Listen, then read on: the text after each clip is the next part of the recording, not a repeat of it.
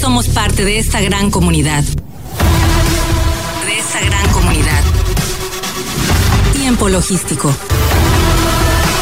Continuamos.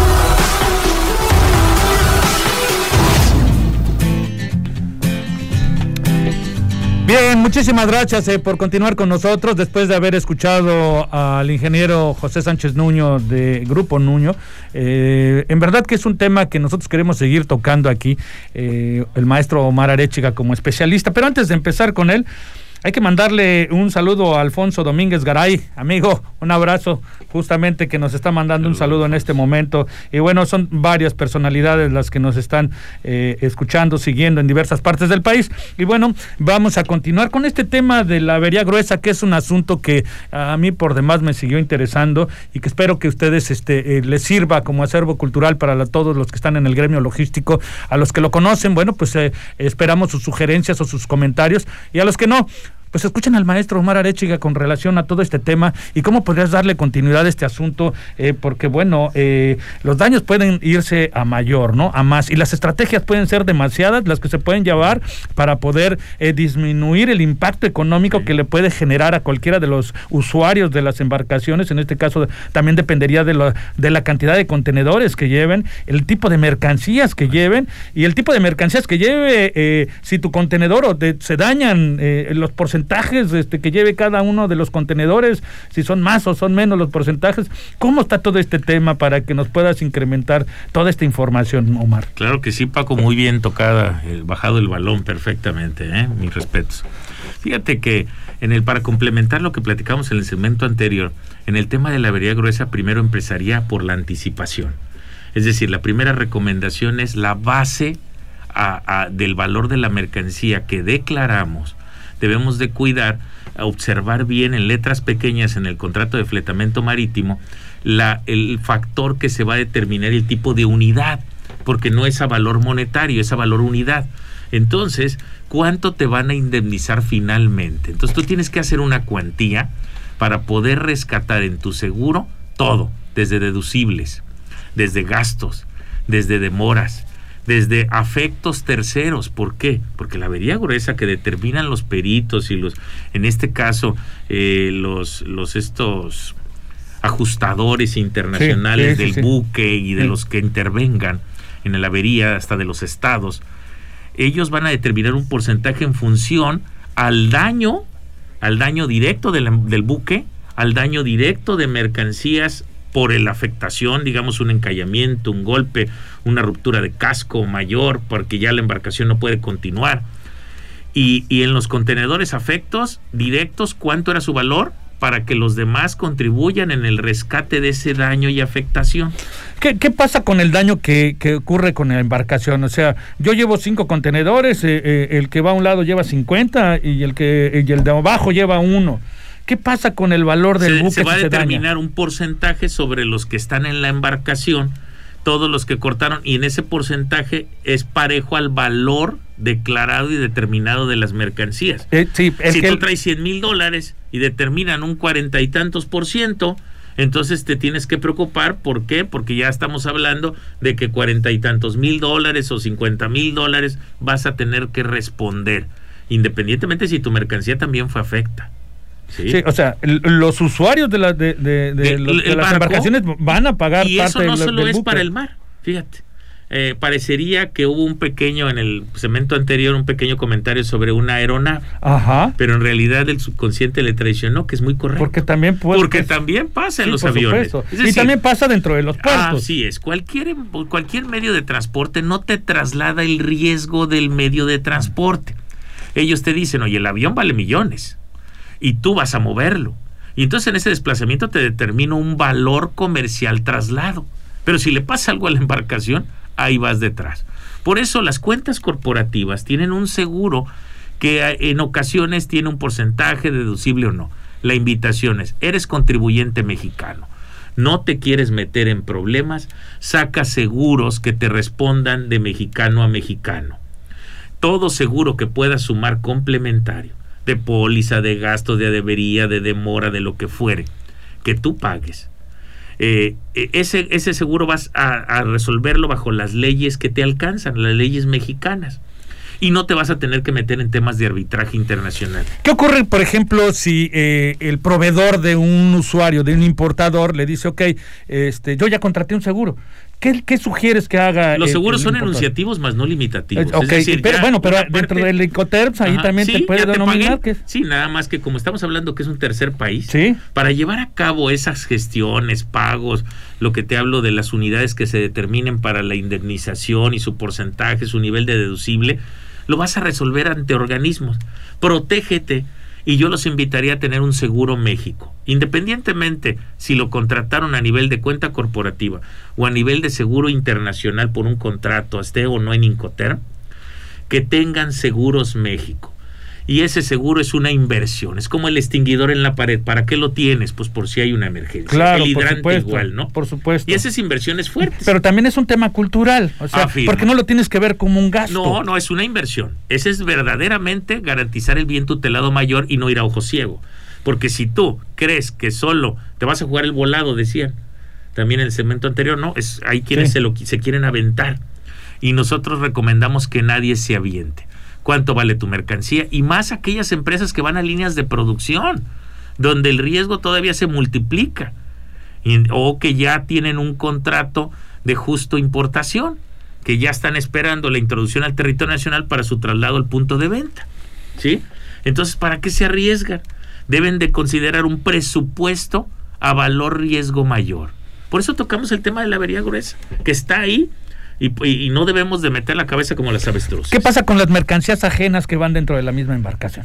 Eh, cada quien va, o sea, trae su responsabilidad en su contrato y va a responder por el valor de su mercancía. Si la embarcación tiene necesidad del capitán, porque tuvo, fue, tuvo algún daño producto de una, alguna situación en la mar durante la travesía, y tiene para garantizar que no se hunda la embarcación o que no se llegue a escorar o algo, tienen que, este, pueden tirar contenedores, ellos pueden decidir. Tiene esa capacidad el capitán del barco. O sea, si ya los ve afectados o los ve en una situación de riesgo porque están colgados, los puede soltar. Y entonces, después hay que indemnizar a esos. Y el capitán dice, no voy solo, porque por eso firmaste tu eh, conocimiento en barco marítimo. Eh, ¿Qué es, eh, en mi opinión, lo más rescatable para la avería gruesa? Que por favor todos tengan contrato de compraventa internacional. El Incoterm es de valor indicativo, de valor referencial. Incluso se declara en el pedimento en un campo que no hace mayor suma aritmética. El Incoterm. Lo tengo, qué padre. Me da trazabilidad de qué acorde entre las partes. Pero el mejor espejo del Incoterm es el contrato de compraventa y que éste esté preferentemente legalizado y formalizado. Por eso es tan importante estar actualizado en el tema de los psicoterms. Oye, casi todos compran, eh, grandes contribuyentes, y es, lamentable, y hay la invitación, que compran con un correo electrónico, con un contrato en copias fotostáticas y con firma de una parte. O sea, nos confiamos demasiado.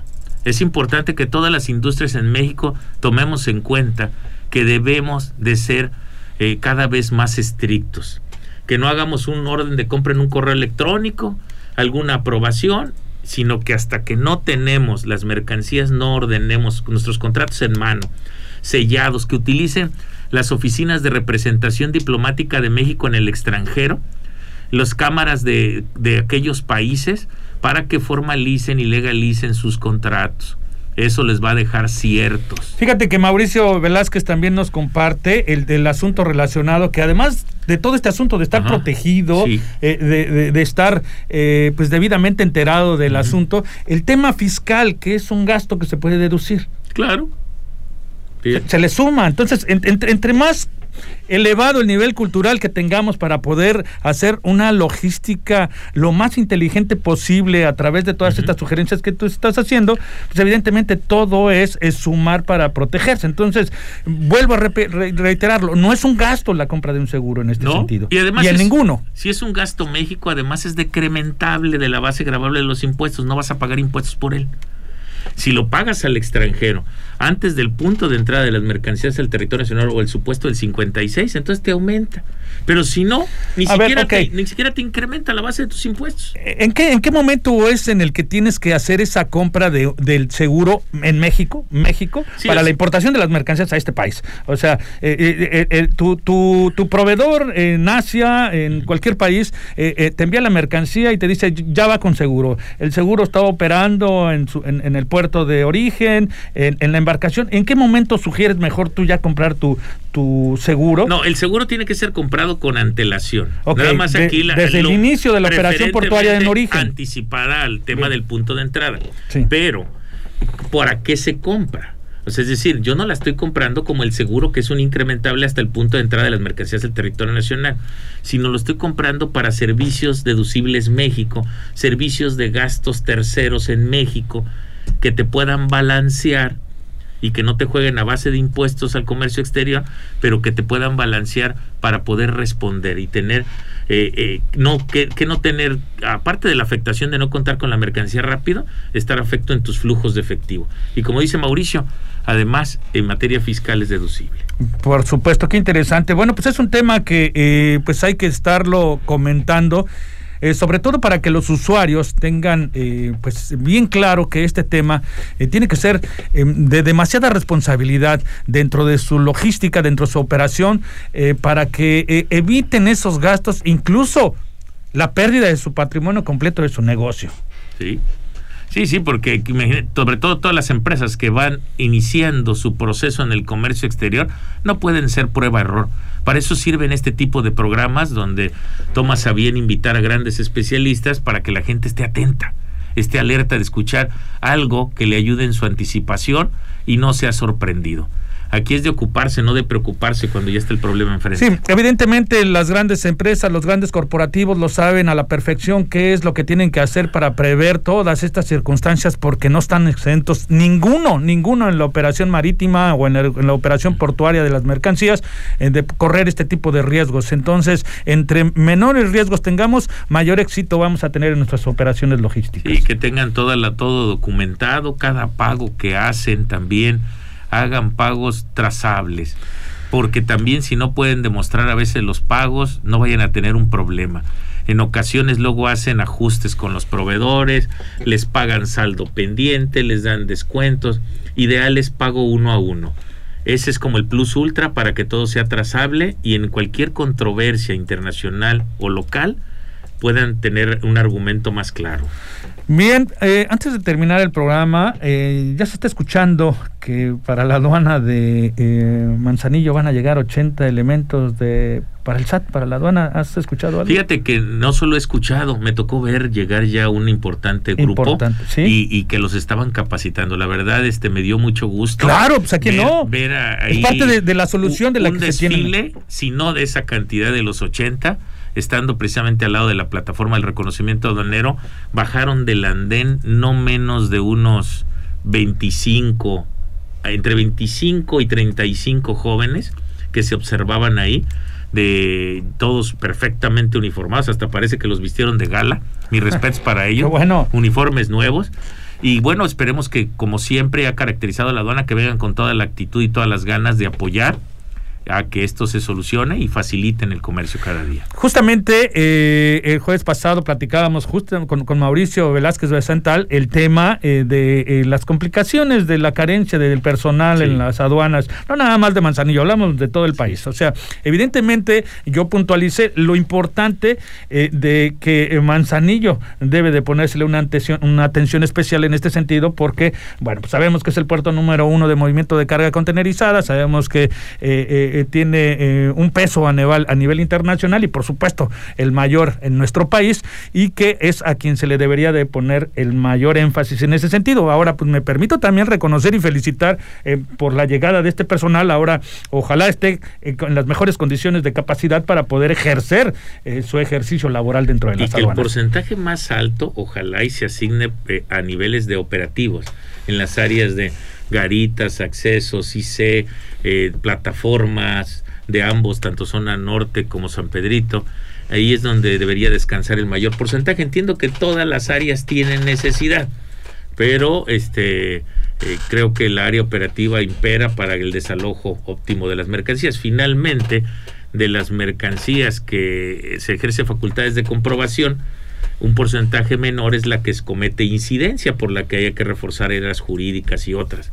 Que el porcentaje sea cargado a un nivel mayor en la plataforma. Pues esperemos que así, así sea, mi querido Omar, para que eh, la operación portuaria en el caso del puerto de Manzanillo eh, continúe, evolucionando, que sabemos que eh, es la solución a algunas de las complicaciones que se tiene en, en, el puerto de Manzanillo. Y de verdad, reitero mis felicitaciones, este el que haya llegado por parte de la central aquí a Manzanillo esta cantidad, que bueno, pues ya como nos lo dice Omar, por sus propios ojos está confirmando que sí eh, está llegando eh, una mayor cantidad de elementos eh, del SAT a la aduana de Manzanillo. Seguramente van a ser aleccionados en temas de análisis de riesgo, esperando que observen el, trato al contribuyente, todo debe de ser tratado de la mejor manera, pero sin lugar a duda ya hay un récord que ellos pueden observar de toda aquella empresa que es de espíritu cumplidor, que son industrias confiables, certificadas y otras, que dentro de las facultades de comprobación eh, hay veces que producto del mismo brío y la misma juventud, eh, traen la presunción más a flor de piel. Entonces lo comprendemos, por supuesto. Vamos a tratar de que estoy seguro que sus líderes los guiarán de la manera adecuada, de la mejor manera para que se balancee y no se afecten contribuyentes a veces por